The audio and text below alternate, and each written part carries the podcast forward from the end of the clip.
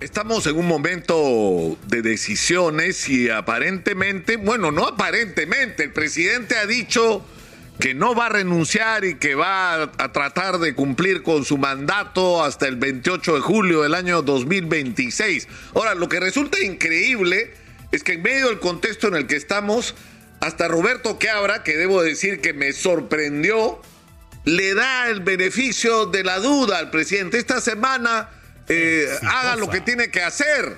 Es decir, hasta Roberto Quiabra, que ha sido propuesto por Rafael López Aliaga como el candidato, digamos, de la centroderecha ante el cual él mismo estaría dispuesto a renunciar a su candidatura. Es decir, para que no le pase eh, lo que ya les pasó, es decir, que el ultrafraccionamiento eh, termina favoreciendo como favoreció en la primera vuelta a Keiko Fujimori, que fue como comprarse el boleto a perder las elecciones. Pero en fin, yo creo que esto nos tiene que obligar a una reflexión, no solamente sobre los errores que competen al propio presidente de la República, Pedro Castillo, y a, las limitaciones que tiene por su falta de experiencia, eh, por, como yo creo que se puede definir en alguna medida por, por una especie de falta de objetivos claros y de estrategias claras para lograr lo que pretende. Estos últimos seis meses también han sido y deberían significar una dura lección para las organizaciones y los partidos de izquierda en el Perú, que han tenido por primera vez en la historia el poder en sus manos, la posibilidad de pasar, de quejarse de lo mal que están las cosas, a cambiar las cosas, a hacerlas diferentes hacer las cosas de otra manera, a producir esa transformación en la vida de los ciudadanos que desde abajo han estado reclamando por décadas. Bueno, era la oportunidad, pues. ¿Y qué es lo que han hecho? Asamblea constituyente, asamblea constituyente. Oigan, ustedes, y me dirijo a la gente de izquierda, ¿quién creen que ganaría un referéndum sobre la asamblea constituyente? A ver, contéstenme con sinceridad. ¿Ah? Contéstenme con sinceridad. ¿Quién creen que ganaría una asamblea, un, referéndum en este momento? Pierden el referéndum. Lo pierden. Porque la gente en el Perú tiene la cabeza en otro lado. La gente está preocupada por la pandemia, por el regreso a clases, por la reactivación económica, porque se arreglen los conflictos sociales, por tener futuro en sus vidas, por dejar de ser gente que vive al día, chambeo hoy para comer mañana. Me harté de eso. Eso es lo que le pasa a la inmensa mayoría de peruanos. ¿Ustedes creen que la gente ha escogido vivir en la informalidad? ¿Vivir en esa permanente ansiedad de no tener futuro? ¿Ustedes creen que la gente es feliz con eso? ¿Que eso es lo que hubieran escogido si tuvieran la posibilidad de hacerlo? No, señor. En eso está pensando la gente. Y esta era la oportunidad de la izquierda de mostrar que las cosas podían ser distintas a como han sido en las décadas anteriores. Pero estaban ocupados ¿no es cierto? Por un lado, con su discurso sobre la Asamblea Constituyente, yo soy un convencido de que la Constitución del 93 es un mamotreto, mal hecho, y además sin una legitimidad democrática que debería tener, solo el 33% de los peruanos respaldaron esa Constitución. No nos olvidemos de eso. El 30% no fue a votar, el 30% votó en contra, el 6% votó en blanco. Solo el 33% de los electores hábiles respaldó en el referéndum esa, constitución, que es un texto lleno de efectos. Escúcheme, todas las semanas estamos discutiendo que hay que cambiarla esa constitución, porque está mal hecha.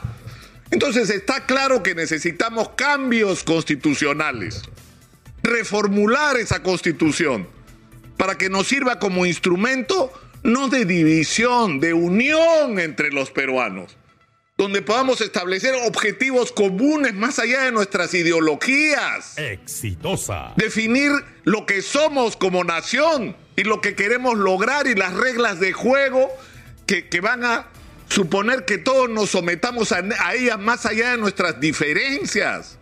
De eso es de lo que se trata. No una constitución para dividirnos más de lo que estamos, sino para unirnos. Pero eso, ¿ustedes creen que es posible ahora que tenemos un país partido donde nos ha faltado un centímetro para no agarrarnos a balazos, porque era el siguiente paso, agarrarnos a balazos. ¿Y ustedes creen que este es el momento para una asamblea constituyente? ¿Que va a haber que entrar con pistola al hemiciclo?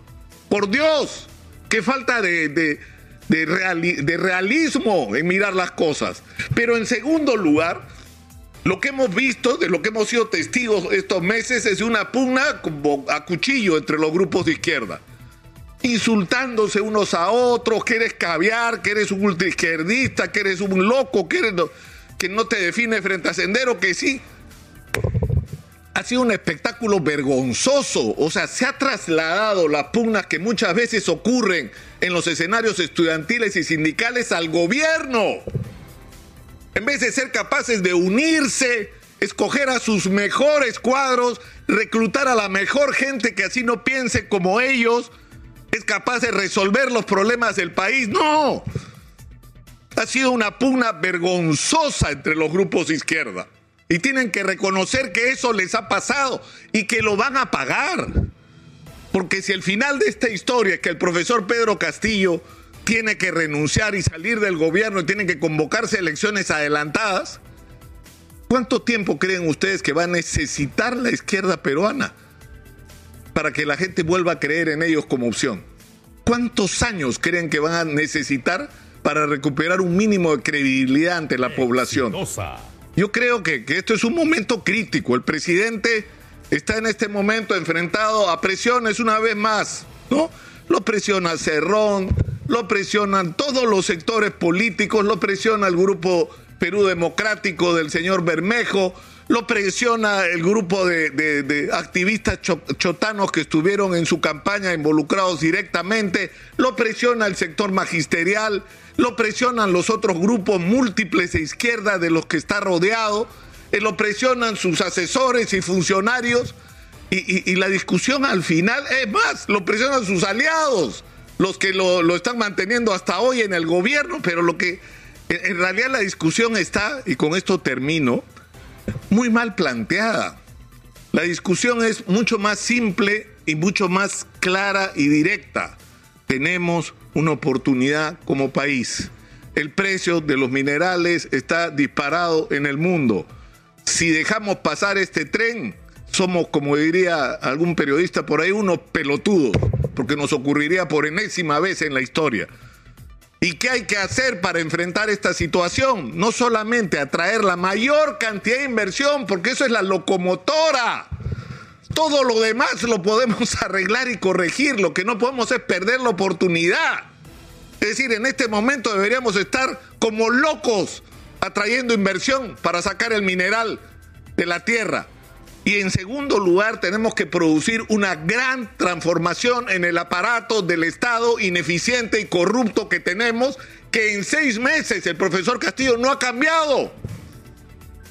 Ha continuado con el sistema de que te nombro por cualquier razón, menos por tus calificaciones. Entonces, de eso se trata. Entonces, si estás discutiendo sobre la constitución de un gabinete, tu discusión tiene que ser ¿Cómo hago para reclutar a la mejor gente para enfrentar el reto que tenemos como país? Y no si me vas a apoyar en el Congreso, si estuviste en la campaña, eso ya se acabó, eso no importa, si apoyaste en la campaña, muchas gracias. Muchas gracias, ¿no? Pero ahora de lo que se trata es de gobernar el Perú en un momento que no solamente es crítico, sino es un momento de una extraordinaria oportunidad.